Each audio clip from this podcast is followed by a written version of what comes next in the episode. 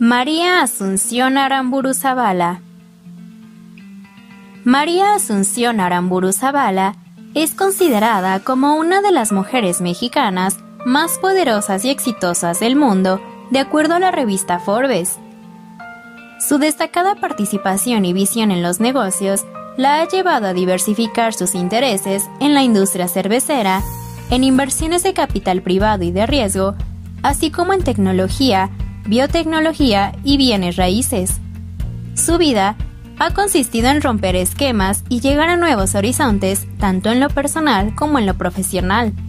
El 2 de mayo de 1963 nació en la Ciudad de México María Asunción Aramburu Zavala Larregui, hija del empresario de Grupo Modelo Pablo Aramburu Zavala o Caranza y de Lucrecia Larregui González. Estudió la carrera de Contaduría Pública en el Instituto Tecnológico Autónomo de México, ITAM, destacando entre sus compañeros. Cuando en 1995 fallece su padre, María Sun, como es mejor conocida, tomó la histórica decisión de llevar las riendas de la vicepresidencia del Consejo de Administración de la empresa familiar cervecera que fundó su abuelo en 1924, junto con otros inversionistas españoles. Su decisión fue de lo más inusual, porque una mujer nunca había desempeñado el cargo en la compañía pero ella estaba dispuesta a defender firmemente la participación de su familia en el grupo modelo, además de que la posicionó a nivel mundial y reforzó su presencia internacional. Una excelente visión para los negocios. Para María Asunción Aramburu Zavala, el papel de Tresalía Capital era el de invertir en sectores con alto potencial de crecimiento como telecomunicaciones, desarrollo de bienes raíces, reservas territoriales, educación, moda, bienes de consumo e infraestructura tecnológica, además de que la exitosa empresa mantiene un alto sentido de responsabilidad social al enfocar sus inversiones en proyectos para el desarrollo social y económico de México. Por otro lado, María Asunción se ha coronado como la reina del real estate, gracias a que ha logrado identificar zonas con potencial para desarrollar proyectos de usos mixtos, mayormente. Seguir su instinto, más que a las tendencias, le han dado buenos resultados. Actualmente, cuenta con un extenso portafolio de propiedades en varios puntos del país y ahora suma un grupo de nuevos desarrollos de diverso tipo, sobre todo en capital mexicana. No conforme con eso, ella fue la primera mujer en ocupar un sitio en el Consejo de Administración de la Bolsa Mexicana de Valores entre los años 2003 a 2006. A partir del 2010, renunció como miembro de los consejos de Televisa, América Móvil, Grupo Financiero Banamex, Aeroméxico, entre otras más. En la actualidad, sigue participando en los consejos de su empresa Tresalía Capital, el periódico mexicano El Universal, Aliad Universidades, Kio Networks y la firma Avilia Inteligencia Inmobiliaria. Ha recibido muchos reconocimientos nacionales e internacionales por su constante y exitosa carrera en los negocios y ser una inspiración para las mujeres empresarias. El secreto de una vida exitosa es encontrar cuál es tu destino y entonces perseguirlo. Henry Ford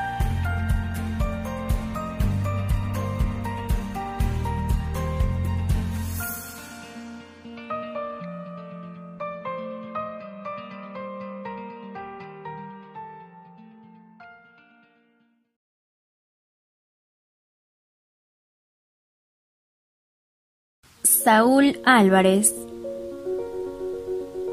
Saúl Álvarez nació el 18 de julio de 1990 en San Agustín Tlajomulco de Zúñiga, Guadalajara, Jalisco, México.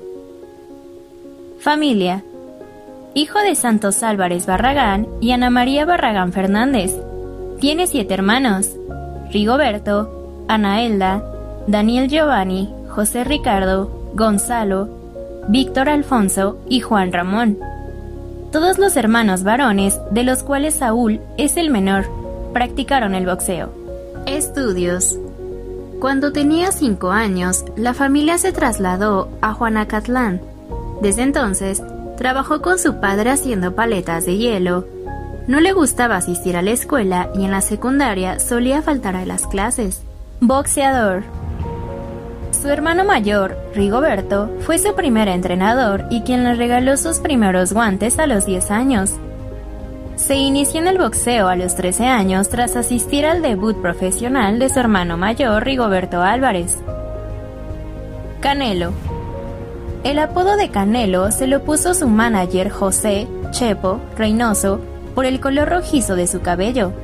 A los 16 empezó a tener problemas de alcoholismo tras el divorcio de sus padres, etapa que duró hasta los 18 años. Primeros triunfos. En 2004 logró la medalla de plata en el Campeonato Nacional Juvenil en Sinaloa.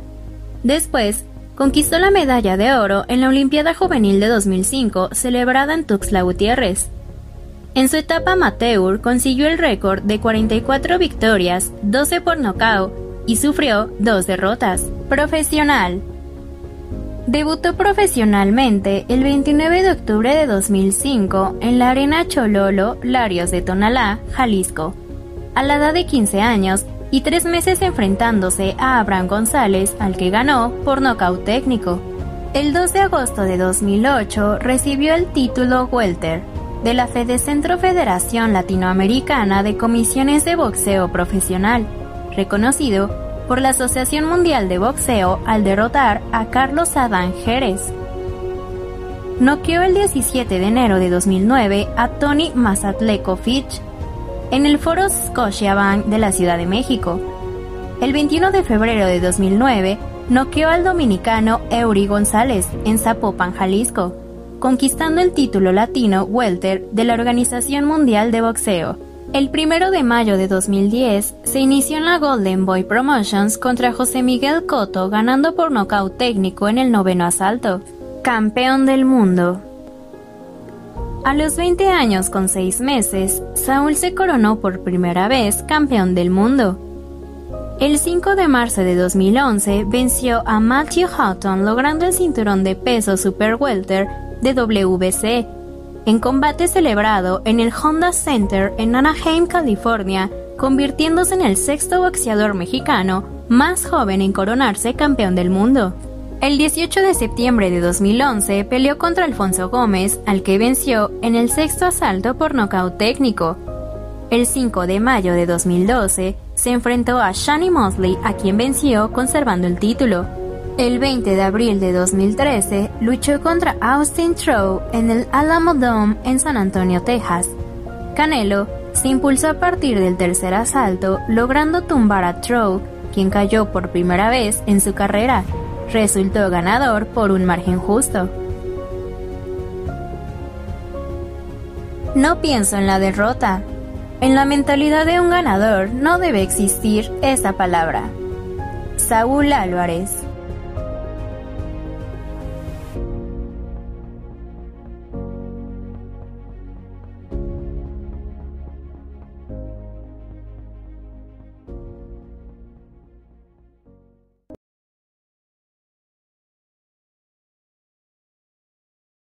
Origen de Bimbo.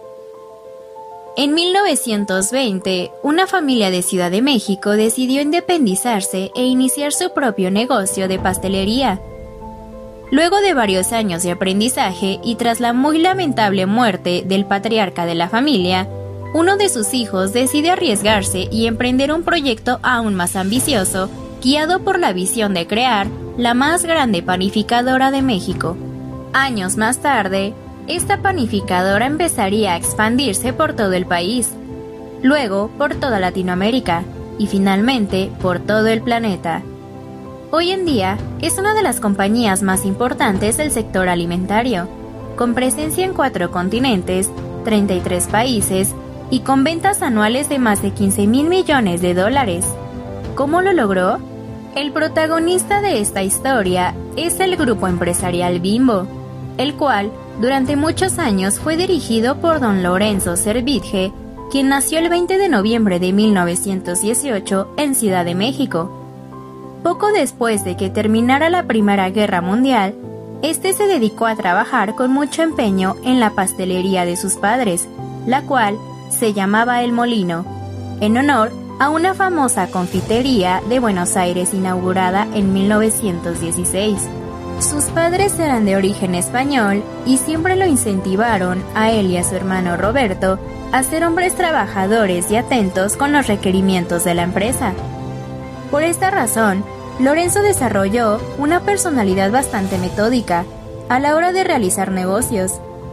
Tras la lamentable y prematura muerte de Juan Servitje, su padre, Lorenzo, pasó a dirigir el negocio familiar, dejando sus estudios en contaduría pública en la Universidad Autónoma de México. Una visión, crear la más grande panificadora de México. Con esta nueva posición se le ocurre desarrollar planes para el futuro, pues consideraba que con la nueva relevancia del pan de caja, instaurada en el país por Estados Unidos y por la difícil situación de México en los años de la Segunda Guerra Mundial, crear una panificadora era un excelente negocio, bastante benéfico para el país, que se veía imposibilitado de importar ciertos productos por la tensión internacional. Entre esos productos, justamente la maquinaria necesaria para la producción industrializada del pan. Entonces, el joven forja una alianza con algunos de sus más confiables familiares y amigos, entre quienes estaban Jaime Sorba y Jaime Sendra, sus tíos José Mata y el ingeniero Alfonso Velasco, quien había fundado la primera panificadora de México, pero que había terminado por quebrar. No obstante, Velasco era uno de los hombres más experimentados como panadero y supervisor del procesamiento del pan. Además, de ser el más entendido en el funcionamiento de la maquinaria norteamericana, así que era un miembro indispensable para la sociedad que estaban haciendo. Bimbo, una de las compañías más exitosas de América. Además de su éxito como panificadora, el grupo empresarial Bimbo también ha sido reconocido por su filantropía, ya que desde muy temprano se evidenció su preocupación por lo social. Ejemplo de ello son las considerables inversiones que ha realizado en educación y reforestación. En el año 2008, por ejemplo, hubo un increíble proyecto financiado por el grupo en el que se sembraron 9.3 millones de árboles en un solo día.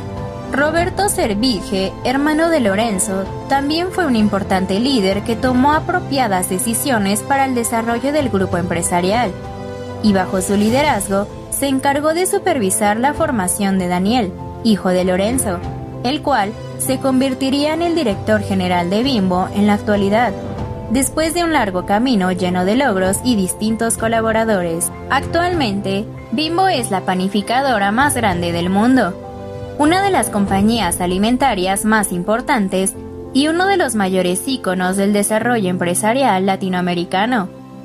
Cuenta con 196 plantas y más de 1.800 centros de venta estratégicamente localizados en 33 países de las Américas, Europa, Asia y África. Su cuarto continente conquistado. Hoy en día, produce más de 13.000 productos y tiene una de las redes de distribución más grandes del mundo, con alrededor de 58.000 rutas. Cuenta con más de 3 millones de puntos de venta y factura más de 15 mil millones de dólares anuales según la revista Forbes. Así, concluimos la fascinante historia de esta importante compañía, que tan presente ha estado a lo largo de muchos años en la cocina de nuestros hogares, cultivando éxito tras éxito, enalteciendo el nombre de Latinoamérica y manteniendo el legado de la familia Servitje.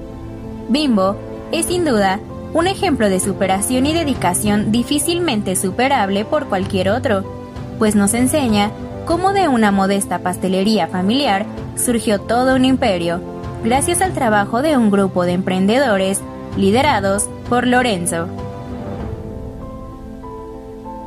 Siempre sigan con grandes ilusiones, pero también con soluciones prácticas. Creer es crear.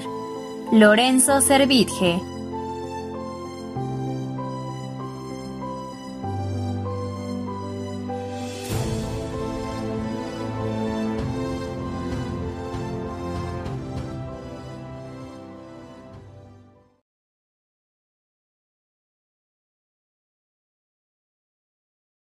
Miembros de la familia. Daniel Servitje Montul. La empresa adscrita al ramo de los alimentos está comandada por Daniel Servitje Montul, quien es el director general del Grupo Bimbo desde 1997. Según la revista especializada en finanzas y negocios, en el año en que Daniel asumió el cargo a finales de la década de los 90, Bimbo tuvo ingresos que oscilaban entre los 3 mil millones de dólares y se estima que, durante 2020, la compañía facturó entre 4 o 5 veces más dicha cantidad. El empresario de 61 años estudió Administración de Empresas en la Universidad Iberoamericana y eligió la Universidad de Stanford para estudiar una maestría de la misma carrera en 1987. Además, es el principal heredero de la compañía fundada en 1954 por su tío Roberto y su padre, Lorenzo Servitje Sendra, quien falleció a la edad de 92 en el año 2017. Marinela Servige Montul otra de las herederas del emporio panadero que no ejerce dentro del mundo de la industria alimentaria, pero sí es filántropa y presidenta de la compañía Siete Colores, la cual se dedica a la creación de espacios públicos para la convivencia en el esparcimiento y el aprendizaje. Marinela Servitje fue un elemento clave en algunos proyectos de corte social, entre los que destacan la creación del Parque Bicentenario, el Papalote Museo del Niño, el Museo de Historia Natural en la Ciudad de México, el Museo Interactivo de Tijuana, el Centro Interactivo de Ciencias de Zacatecas y la conversión del Museo Tecnológico de la Comisión Federal de Electricidad en el Museo Nacional de la Energía y la Tecnología, MUNET. Hasta el momento, la hermana del empresario lleva 42 años dedicada a la filantropía recaudación de fondos y promoción de la educación en México mediante la creación de espacios lúdicos para niños, adolescentes y adultos mayores. María del Carmen Servitje Montul. Aunque forma parte de una de las familias más acaudaladas de México, María del Carmen ha hecho carrera en el ámbito de la tecnología después de haber egresado de la licenciatura en Ciencias Teológicas por parte de la Universidad Iberoamericana. También realizó una maestría en Teología y Mundo Contemporáneo por parte de la misma institución educativa, a la cual donó una biblioteca que reunió 580 títulos sobre teología feminista durante el año 2009. El éxito consiste en ir de fracaso a fracaso sin perder el entusiasmo. Winston Churchill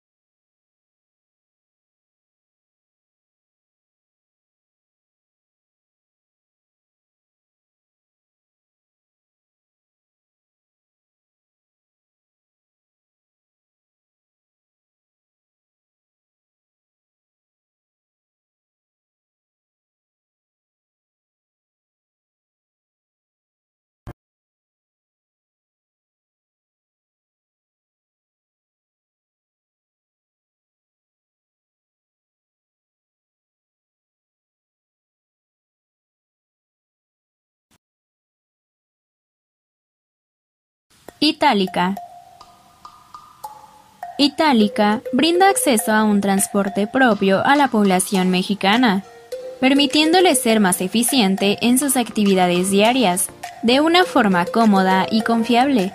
Apenas unos años después de su lanzamiento, Itálica se posicionó como la marca número uno en motocicletas de México. Itálica es una empresa 100% mexicana especializada en la comercialización de una amplia gama de motocicletas con el objetivo de brindar a nuestros clientes soluciones y experiencias de movilidad innovadoras, confiables y divertidas, generando un fenómeno nunca antes visto al brindar nuevas soluciones y experiencias de movilidad, revolucionamos el mercado en tiempo récord lo que nos ha valido para convertirnos en los líderes del mercado en México. El éxito del modelo de negocio de Itálica está basado en los siguientes pilares. Precios accesibles, canales de distribución estratégicos, acceso a crédito a través de la alianza con Banco Azteca, control de calidad, desarrollo y diseño de producto, el respaldo de nuestra planta ensambladora y el abastecimiento de refacciones para todos los modelos, además de que todos nuestros procesos productivos los mejoramos continuamente para poder ofrecer productos y servicios con calidad sobresaliente. En Itálica, reafirmamos nuestro compromiso de ofrecer soluciones de movilidad para transformar vidas y contribuir en el bienestar de las personas con una mejor calidad de vida. Historia Itálica en noviembre de 2004, Itálica comenzó a comercializar motocicletas en México a través de tiendas Electra. Tan solo dos años después, se consolidó la red con los centros de servicio certificados por la propia compañía en toda la República Mexicana. Tras el éxito en el mercado nacional, la marca decidió impulsar su presencia hacia Latinoamérica y en 2007 inició a comercializar motocicletas en Perú, Honduras y Guatemala. Este mismo año instaló el almacén de refacciones en Toluca, Estado de México. Para satisfacer la demanda nacional y el nuevo mercado latinoamericano, en septiembre de 2008, Itálica inauguró su planta ensambladora. Un año después, amplió su red de distribución mediante agencias propias y concesionarias exclusivas de la marca. En tanto, en el 2010, los productos de la firma mexicana apareció en dos cadenas de autoservicio, Chedraui, con alcance nacional, y Walmart, con proyección internacional. En 2011, Itálica celebró la venta de un millón de motocicletas en México, y un año más tarde colocó modelos de su catálogo en otras cadenas de autoservicios y tiendas departamentales, como Comercial Mexicana, Soriana, Best Buy, Liverpool y Sam's Club. En este mismo periodo se posicionó como la marca líder en México, con el 68% de participación en el mercado. En diciembre del 2015, Itálica dio un pase hacia el comercio electrónico abriendo su tienda en línea, la primera del país en su categoría, y para el 2016 logró ensamblar la motocicleta número 2 millones en México, reafirmando el compromiso de sus empleados con la misión de la marca. En ese mismo año, antes de lo imaginado, la firma alcanzó la meta de vender 3 millones de motocicletas. Actualmente, Itálica cuenta con más de 5 millones de clientes en México y Latinoamérica, y con una gama de productos de más de 50 modelos en las categorías de trabajo, semiautomáticas, motonetas, deportivas, doble propósito, cuatrimotos, crucero, adventure, eléctricas y café racer, lo que permite llegar a clientes con diferentes necesidades. Itálica, el motor de tu vida.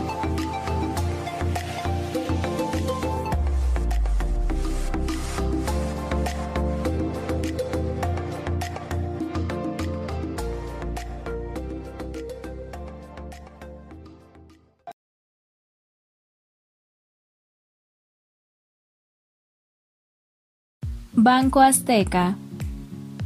Son un banco mexicano que desde su origen se han comprometido a impulsar la inclusión financiera. A través de sus productos y servicios de uso sencillo, integran a la población desatendida por la banca tradicional al sistema financiero formal. Tienen el compromiso por alcanzar una prosperidad incluyente no solo en México, sino en los demás países en donde tienen operaciones brindan una oferta de clase mundial. Por eso, son el único banco mexicano internacional con más de 7.000 puntos de contacto en Guatemala, Honduras, Panamá y Perú. Banco Azteca se fundó en octubre de 2002 y, en conjunto con tiendas Electra, lograron iniciar operaciones con 800 sucursales. Tienen más de 1.800. Esto representa la red de sucursales bancarias más grandes de México no solo son el banco con más sucursales, también son el banco con presencia en más municipios del país. Están en más de 800 municipios y en casi 200 de ellos son el único banco presente. Su compromiso los obliga a llegar a donde nadie más ha llegado. Siempre han apostado por la innovación y la tecnología. Por eso, son el primer banco en implementar la identificación biométrica para proteger el patrimonio de sus clientes. Tras apenas cumplir 18 años de existencia, ya lograron alcanzar más de 12 millones de clientes digitales en México, reafirmando así su compromiso para la inclusión digital. Son parte de Grupo Salinas, uno de los grupos empresariales más grandes de América Latina. Un conjunto de empresas dinámicas de rápido crecimiento y a la vanguardia tecnológica con enfoque en la creación de valor y en el mejoramiento de la sociedad a través de un sólido compromiso con la excelencia. A través de un esquema integral de servicios no bancarios, complementamos nuestra oferta financiera a través de Seguros Azteca, Afore Azteca, Presta Prenda y Dinero Express. En Banco Azteca, con compromiso y talento, hemos evolucionado para ser uno de los bancos más grandes de México y ser orgullosamente un banco para todos. Historia. Banco Azteca cuenta con el respaldo de la experiencia de Grupo Salinas con más de 100 años de operaciones a crédito con la base de la pirámide y con una de las plataformas tecnológicas más avanzadas en el mundo. En 2002, la Secretaría de Hacienda y Crédito Público autorizó la operación de Banco Azteca como institución de banca múltiple. En 2003, el banco recibió la aprobación para operar una administradora de cuentas de ahorro para el retiro, Afore Azteca. Además, Banco Azteca inauguró 813 sucursales en las tiendas de Grupo Electra, 8 sucursales independientes y 96 módulos en otros canales a terceros. De igual forma, se firmaron acuerdos con Infonavit para otorgar créditos hipotecarios. En 2004, inició operaciones Seguros Azteca. Banco Azteca comenzó a otorgar préstamos a pequeños agricultores.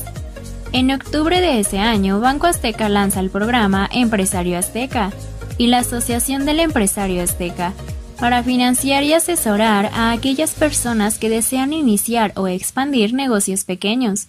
En el 2005, se convierte en el primer banco mexicano con sucursales fuera del país Banco Azteca inicia operaciones en Panamá. También lanza uno de sus principales productos financieros, Tarjeta Azteca. Este mismo año inician las operaciones del nuevo Buro Círculo de Crédito con información e historial crediticio de nuestros clientes. En 2007, el crecimiento de Banco Azteca en Latinoamérica es un suceso sin precedentes, logrando la habilitación para operar en Honduras. En 2008, la expansión no tiene límites y alcanza nuevas fronteras. Apenas en enero inician las operaciones en Perú. En 2009, Banco Azteca fue reconocido como una de las 20 mejores compañías en México por sus innovaciones tecnológicas de acuerdo con Información WIC. Este mismo año comienzan las operaciones del banco en El Salvador. En 2010 se presenta Monedero Azteca, una tarjeta de prepago orientada al mercado popular. En 2014 se lanza la aplicación móvil de Banco Azteca, como punta de lanza de esta clase de servicios, con un nuevo concepto bancario y una plataforma 100% móvil dirigida a todos los usuarios con teléfono inteligente con acceso a Internet. En 2015, el programa de educación financiera de Banco Azteca, Aprende y Crece, se implementa en Guatemala, con el objetivo de acercar el conocimiento de conceptos financieros básicos y de las finanzas personales, así como promover la cultura emprendedora también en Latinoamérica. En 2016, Banco Azteca ejecuta acciones para eliminar parte de su cartera vencida y fortalece su salud financiera estableciendo las bases para un nuevo banco. En 2017 se rediseña la identidad gráfica incluyendo la razón de ser de Banco Azteca, sueñas, decides, logras. Además, se celebran los 15 años de Banco Azteca en el Campo Marte en la Ciudad de México. Este año se suma a apoyar el WGC México en Club de Golf Chapultepec. En 2018, escala del lugar 21 al 13 en el ranking Brands Top 30 de las empresas más valiosas de México. También se une a la fiesta de fútbol del Mundial en Rusia con las exitosas campañas La Goleada Millonaria y La Playeroshka Mundial. En 2019 se participa por primera vez en el Women's Forum of the Americas y en el Women's Economic Forum en Ciudad de México. Se inaugura la Academia Espacial de Ahorronautas, exposición de educación financiera única en su tipo, creada por Banco Azteca para exhibirse por dos años en el Museo Mide. En 2020, trae a México un evento de clase mundial a sus clientes, Van Gogh Live, presentado por Banco Azteca. Se convierte en orgulloso patrocinador del Mazatán FC. Este año se lanza la banca empresarial Azteca Móvil y alcanza 10 millones de clientes digitales que usan la app financiera mejor calificada del país. Banco Azteca logra ser el número uno en portabilidad de nómina durante el 2020. Este año, previo al aniversario 18 del banco, se lanza la campaña institucional de solidez de Banco Azteca. Compromiso social. Grupo Salinas impulsa la responsabilidad social y ecológica dentro de sus empresas a través de Fundación Azteca, Arte y Cultura de Grupo Salinas, Caminos de la Libertad y Quibernus. Banco Azteca, como empresa de Grupo Salinas, es una empresa socialmente responsable acreditada por CEMEFI y tiene el firme compromiso de contribuir al desarrollo del país y al mismo tiempo de llevar a la práctica uno de nuestros valores más importantes, la generosidad. Por eso, apoyamos proyectos sociales de carácter propio o a través de los canales sociales y culturales de nuestro grupo Salinas, principalmente Fundación Azteca. La fuerza de Banco Azteca radica en más de seis décadas de experiencia de Grupo Electra en el otorgamiento de crédito, tecnología de punta como soporte de prácticas administrativas sólidas productos financieros que satisfacen las necesidades de la población de la base de la pirámide y un inigualable sistema de cobranza. Sueñas, decides, logras.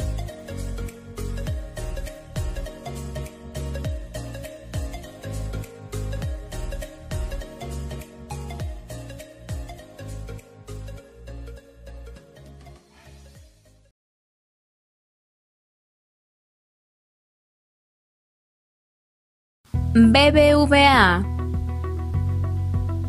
Grupo Financiero BBVA Bancomer, GFBB o Grupo, es una institución financiera con una presencia importante en México en los negocios de banca múltiple, fondos de pensión, de inversión y seguros. Su principal actividad la realiza a través de BBVA Bancomer, que es una subsidiaria bancaria líder en México en términos de activos, depósitos, cartera de crédito, número de cajeros automáticos y número de sucursales. El modelo de negocio de BBVA Bancomer consiste en una distribución segmentada por tipo de cliente, con una filosofía de control de riesgo y un objetivo de crecimiento y rentabilidad a largo plazo. GFBB es una empresa controladora filial de Banco Bilbao Vizcaya Argentaria, uno de los grupos financieros líderes en Europa. Al cierre de diciembre de 2011, el grupo financiero BBVA Bancomer detentaba un 99.99% de las acciones de Bancomer. Eventos culturales. Dentro de los eventos culturales de 2011, se encuentra en la sexta carrera Gente BBVA Bancomer, que contó con la participación de 20.000 personas de 10 estados de la República, y se recaudaron 660 mil pesos para apoyar a los hijos y familiares de migrantes del programa Becas de Integración por los que se quedan. En las actividades deportivas se obtuvieron 211 medallas de oro. En la Liga de Fútbol Profesional, durante el verano, 11 niños participaron en una clínica de fútbol en Barcelona, España.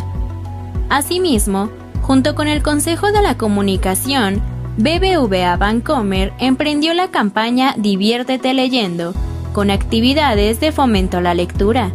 Proyectos sociales.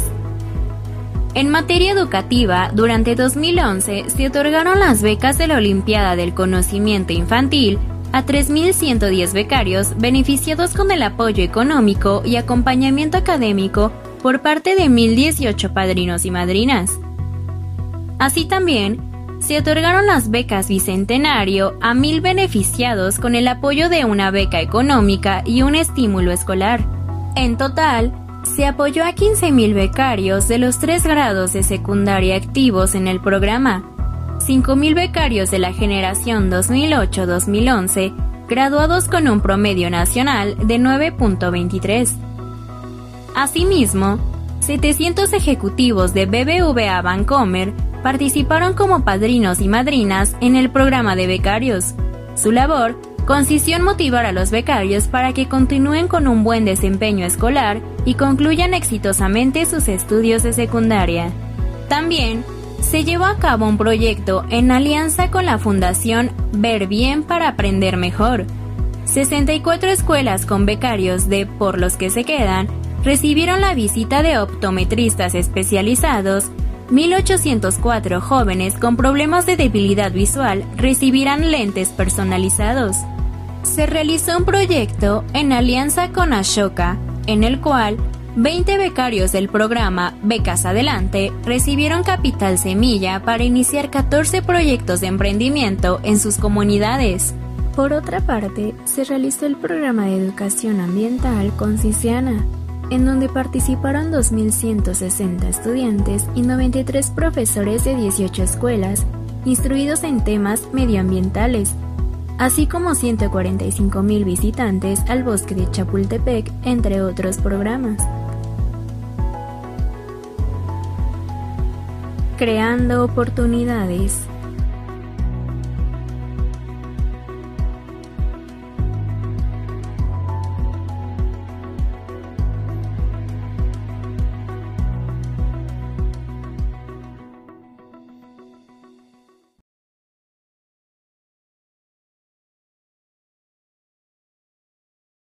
Carlos Bremer. Apoyo al deporte. Carlos Bremer será recordado por algo. Sin duda, será por su apoyo incondicional al deporte mexicano, el cual, entre tantos malos manejos de sus dirigentes, ha encontrado en el regiomontano a su mejor aliado. El ejemplo más actual del altruismo de Bremer es la compra de la casa de Saint-Louis-Jegon, inmueble que el gobierno federal subastó para otorgar becas a los atletas mexicanos que participaron en los Juegos Panamericanos de Lima 2019. La compra de este inmueble, la cual se realizó por un monto final de 102 millones de pesos, se dio apenas a mediados de agosto pasado. Pero los actos de este empresario en pro del deporte nacional se han conocido desde muchos años atrás. Lleva su gusto a la pantalla. No conforme con disfrutar del deporte en los estadios, Bremer también ha llevado su gusto a la pantalla grande, pues se ha interesado e involucrado en la realización de películas como Campeones o 108 Costuras, las cuales narran historias apegadas al deporte, ya sea fútbol o béisbol. Entre los apoyos que tenemos de Bremer se encuentran Apoyo a la Universidad Autónoma de Nuevo León en Universidad Nacional, Apoyo Nuevo León en Olimpiada Nacional. Apoyo al boxeador Juan Manuel Márquez. Apoyo al boxeador Francisco Chihuas Rodríguez. Apoyo a la raquetbolista Paola Longoria. Apoyo a Sultanes de Monterrey. Apoyo a Fuerza Regia. Organizó clínicas con deportistas como Eduardo Nájera, dueño de la Fundación Butaca Enlace que apoya a jóvenes para que participen en eventos deportivos. Apoyo al boxeador Saúl Canelo Álvarez. Apoyo a la golfista Lorena Ochoa. Apoyo al beisbolista Adrián González. Apoyo a la bolichista Sandra Góngora. Apoyo a la ciclista Ingrid Drexler. Principal patrocinador de la Serie del Caribe. Impulsor para la realización del Clásico Mundial. Pactó el regreso de Juegos de Grandes Ligas a México Premio Nacional del Deporte 2016 como promotor, y apoya a los charros de Jalisco, un creador de héroes. En plena premier de la película 108 Costuras, misma de la que es productor junto a Gastón Pavlovich, Carlos Bremer explicó los motivos que lo han llevado a convertirse en un benefactor del deporte nacional. Para el empresario regiomontano, el éxito consiste en poder influir de buena forma en la sociedad y es por eso que se ha dedicado, entre otras cosas, a impulsar la carrera de muchas de las grandes figuras del país. Fanático del béisbol. Es bien sabido que el béisbol es el juego favorito de Bremer, y así lo ha reflejado a lo largo de los años, pues además de apoyar a diversas academias, también es un reconocido impulsor de equipos profesionales como Charros de Jalisco y Sultanes de Monterrey. Novenas que por primera vez chocarán dentro de la Liga Mexicana del Pacífico en esta temporada 2019-2020. Años atrás, en 2004, su gusto por el rey de los deportes estuvo a punto de darle un equipo de grandes ligas a México, pues Bremer buscó adquirir la franquicia de los Expos de Montreal, pero al final, Washington ganó esta disputa y ahí nació el equipo de los nacionales. Reconocen su ayuda. Años de apoyo a los atletas no pasaron inadvertidos, pues debido a sus acciones, Carlos Bremer se hizo acreedor al Premio Nacional de Deportes 2016, esto por el fomento, la protección o el impulso de la práctica de los deportes. Yo digo que una persona vale por la gente en la que puede influir para algo bueno. Y si podemos influir algo en los jóvenes, para mí eso es tener éxito. Es un sueño hecho realidad. A mí me gusta dar estrategias para hacer grandes a los héroes de México. Yo estoy para apoyarlos y es algo que siento que puedo hacer.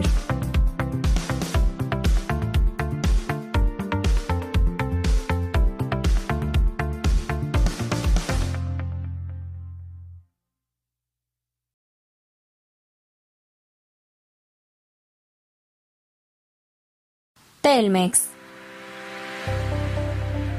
Teléfonos de México fue fundado en 1947 cuando el entonces presidente Miguel Alemán fusionó a las empresas Ericsson en México y a la internacional Telephone and Telegraph Company, con lo cual se convirtió en el único proveedor de servicios telefónicos en el país. En 1990, el presidente de México, Carlos Salinas de Gortari, decidió comenzar un proceso de privatización se presentaron varios grupos inversionistas formados por empresas nacionales e internacionales, resultando ganador el consorcio creado por Carlos Slim, France Telecom y SBC Communications, entre otros pequeños inversionistas, pero este consorcio se apoderó del 53% y al ser el accionista mayoritario por comprar las acciones de la bolsa con empresas fantasma, compró un restaurante dejando al fundador con el 31% de las acciones. Después de su privatización, Telmex comenzó con un plan de inversión en nueva tecnología, fibra óptica y cobertura total del país. Telmex y la tecnología móvil celular. Al principio de los años 90, en México comenzaron a surgir muchas compañías que ofrecían servicios de telefonía móvil. Para 1993, Usacell se había convertido en el líder tras comprar varios operadores regionales. Telmex no tenía inversiones en este negocio, así que decidieron entrar al mercado con la empresa radiomóvil Dipsa. Subsidiaria de Dipsa, empresaria encargada de, entre otras cosas, imprimir la sección amarilla con la marca Telcel que estaba en un lejano segundo lugar en el mercado nacional. Cuando Usacell contaba con 3 millones de usuarios, Telcel tenía menos de un millón. Este escenario cambió en 1995 cuando México sufrió una de sus peores crisis económicas. Usacell decidió enfocarse en clientes de alto nivel, ejecutivos, empresas, empresarios y ricos, con planes de renta mensual de alto costo, y Telcel decidió enfocarse al sector de menores ingresos con los primeros planes de prepago, en el cual las personas pagan previamente los minutos que iba a usar al mes. Esto causó que Telcel obtuviera más clientes y se convirtiera en el líder del mercado nacional teniendo el doble de usuarios que Usacell dos años después. Internet. A principios de los años 90, Telmex comenzó a ser proveedor de Internet ISP a través de la marca Uninet. Un año después, cambió el nombre a Internet Directo y Personal de Telmex. En 1996, Telmex compró de IBM y Sears el proveedor de Internet Prodigy Communications, con lo que trajo la marca a México, Prodigy Internet de Telmex. Actualmente, Prodigy Internet de Telmex es el líder en México en Internet, dejando en un lejano segundo lugar a todito.com y tercer lugar Terra México. Actualmente, ha perdido algo de su participación debido al surgimiento de proveedores regionales de alta velocidad DSL, ramo en donde también es líder con la marca Prodigy Infinitum. En 2001, Telmex decidió vender Prodigy Communications en los Estados Unidos a su socio SBC Communications, con lo que se convirtió en SBC Prodigy y posteriormente SBC Yahoo. Aún es dueño de Prodigy en México. Para el 2004, Prodigy contaba con más del 70% de acceso a Internet vía telefónica y el 80% en DSL. Después de la venta de Prodigy y la separación de América Móvil, Telmex comenzó un agresivo plan de expansión fuera de México, en donde ya no presentaba crecimiento importante con más de 19 millones de líneas en el país, de 5 millones en 1990. Su expansión comenzó con la apertura de oficinas y servicios en los Estados Unidos con Telmex USA. Posteriormente compró la antigua Telefónica Estatal de Guatemala, Telgua, y varios monopolios estatales en Centroamérica. En el 2004, Telmex compró la totalidad de acciones de ATT Latinoamérica, con lo cual obtiene presencia en Colombia, Argentina, Brasil, Perú, Chile y Uruguay. También el mismo año compró en Brasil el Embratel de MCI y NET, logrando convertirse en la telefonía más grande de América Latina. Telmex es un conglomerado constituido por Teléfonos de México SABDCB, sus empresas subsidiarias y asociadas que provee servicios de telecomunicaciones en México. Su cobertura de servicios comprende, entre otras cosas, la operación de la red más completa de telefonía básica local y de larga distancia. Asimismo, ofrece servicios tales como conectividad, acceso a Internet, coubicación, hospedaje y servicios de interconexión con otros operadores de telecomunicaciones. Los valores de Telmex, trabajo, crecimiento, responsabilidad social y austeridad, así como nuestros principios empresariales, servicio al cliente, calidad y vanguardia tecnológica, son a la vez soporte y dirección de los recursos tecnológicos, humanos y financieros de la empresa en la consolidación de su liderazgo en el mercado mexicano. Telmex es una compañía líder de telecomunicaciones en México donde ha realizado inversiones por más de 37 mil millones de dólares desde su privatización en 1990. Para asegurar el crecimiento y la modernización de su infraestructura, desarrollando así una plataforma tecnológica 100% digital que opera una de las redes de fibra óptica más avanzadas a nivel mundial y que incluye conexiones vía cable submarino con 39 países. Telmex y sus subsidiarias ofrecen la más amplia gama de servicios avanzados de telecomunicaciones, que incluyen transmisión de voz, acceso a Internet y soluciones integrales para todos los segmentos del mercado de las telecomunicaciones, incluyendo la telefonía pública, rural y residencial, servicios especializados para la pequeña y mediana empresa y atención a clientes corporativos nacionales e internacionales, gracias a la gran capacidad técnica y de cobertura que brindan sus redes de acceso y transporte. Telmex cuenta con la capacidad tecnológica y las alianzas estratégicas que permiten asegurar a nuestros clientes la tecnología, el servicio, la atención y el respaldo que requieren para resolver sus necesidades en telecomunicaciones. La fortaleza tecnológica de Telmex para innovar productos y servicios con su amplio conocimiento de mercado le permiten proporcionar servicios en el beneficio de los sectores productivos que compiten en el nuevo entorno de globalización mundial. El optimismo firme y paciente siempre rinde sus frutos. Carlos Slim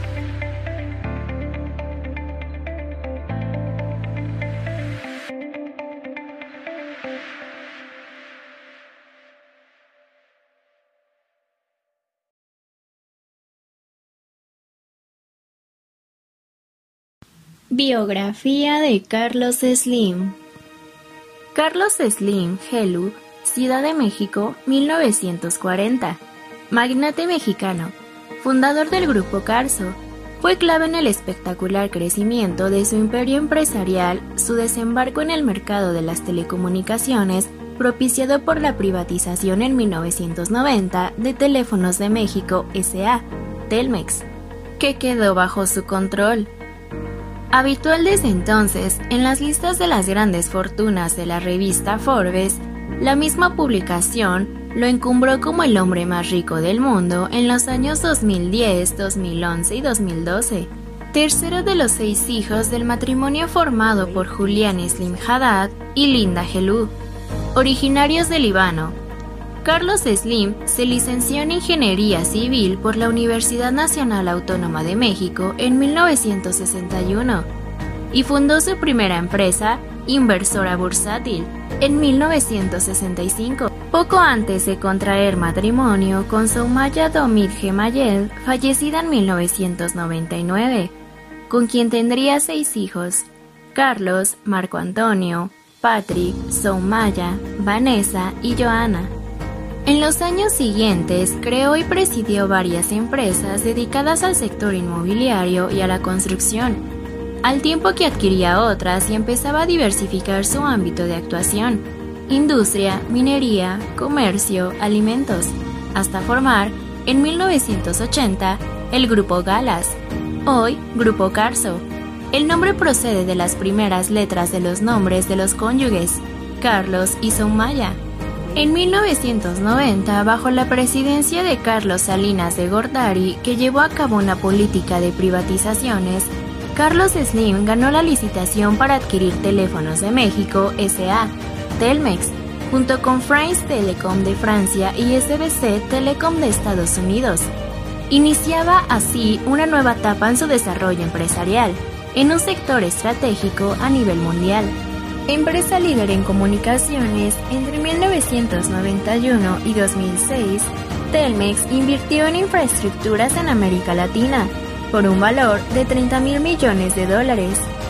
En 2007, Telmex escindió parte de su negocio y constituyó una nueva empresa, Telmex Internacional, que inició la cotización en las bolsas de Nueva York, Madrid y México en junio de 2008. Con el paso de los años, las adquisiciones del grupo Carso han sido frecuentes. La cadena de hoteles Calinda, actualmente Ostar Grupo Hotelero 1991, Sendumex y la mayoría de General Tire y Grupo Aluminio 1993, Sears Redwood 1997 y Pastelería Francesa El Globo 1999. La cultura y el patrimonio histórico también han sido prioridades para Carlos Slim, que en 1994 constituyó el Museo Soumaya, con un fondo de más de 64.000 obras y dedicado además a la investigación, conservación y difusión del patrimonio artístico mexicano y europeo. En el año 2000, creó la fundación del Centro Histórico de la Ciudad de México, con el objetivo de rescatar y revitalizar la zona. Otro de los campos de actuación que ha merecido su atención ha sido la ecología. En 2009 inauguró el Centro Deportivo Ciudad Jardín Bicentenario, ambicioso proyecto de rescate ecológico construido sobre la superficie de lo que fue el basurero bordo de Xochiaca, en Esahualcoyotl, y anunció una inversión inicial de 100 millones de dólares, en colaboración con el Fondo Mundial para la Naturaleza, WWF en sus siglas en inglés, para apoyar la conservación de la biodiversidad y promover el desarrollo sostenible en el país. Carlos Slim ha sido objeto de importantes reconocimientos.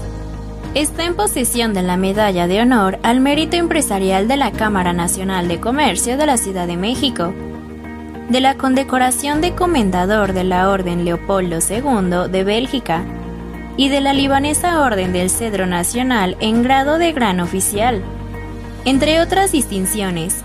Ha sido varias veces empresario del año y en 2004 fue designado empresario de la década. En junio de 2009 recibió el premio ESADE y la medalla del presidente de la Universidad George Washington, máximo galardón de esta prestigiada institución, en reconocimiento a su liderazgo empresarial y filantrópico. Ha ocupado, entre otros cargos, el de vicepresidente de la Bolsa Mexicana de Valores y el de presidente de la Asociación Mexicana de Casas de Bolsa y del Comité Latinoamericano del Consejo de Administración de la Bolsa de Valores de Nueva York. En los últimos años, ha delegado funciones en sus tres hijos varones. Todos los tiempos son buenos para quienes saben trabajar y tienen con qué hacerlo. Carlos Slim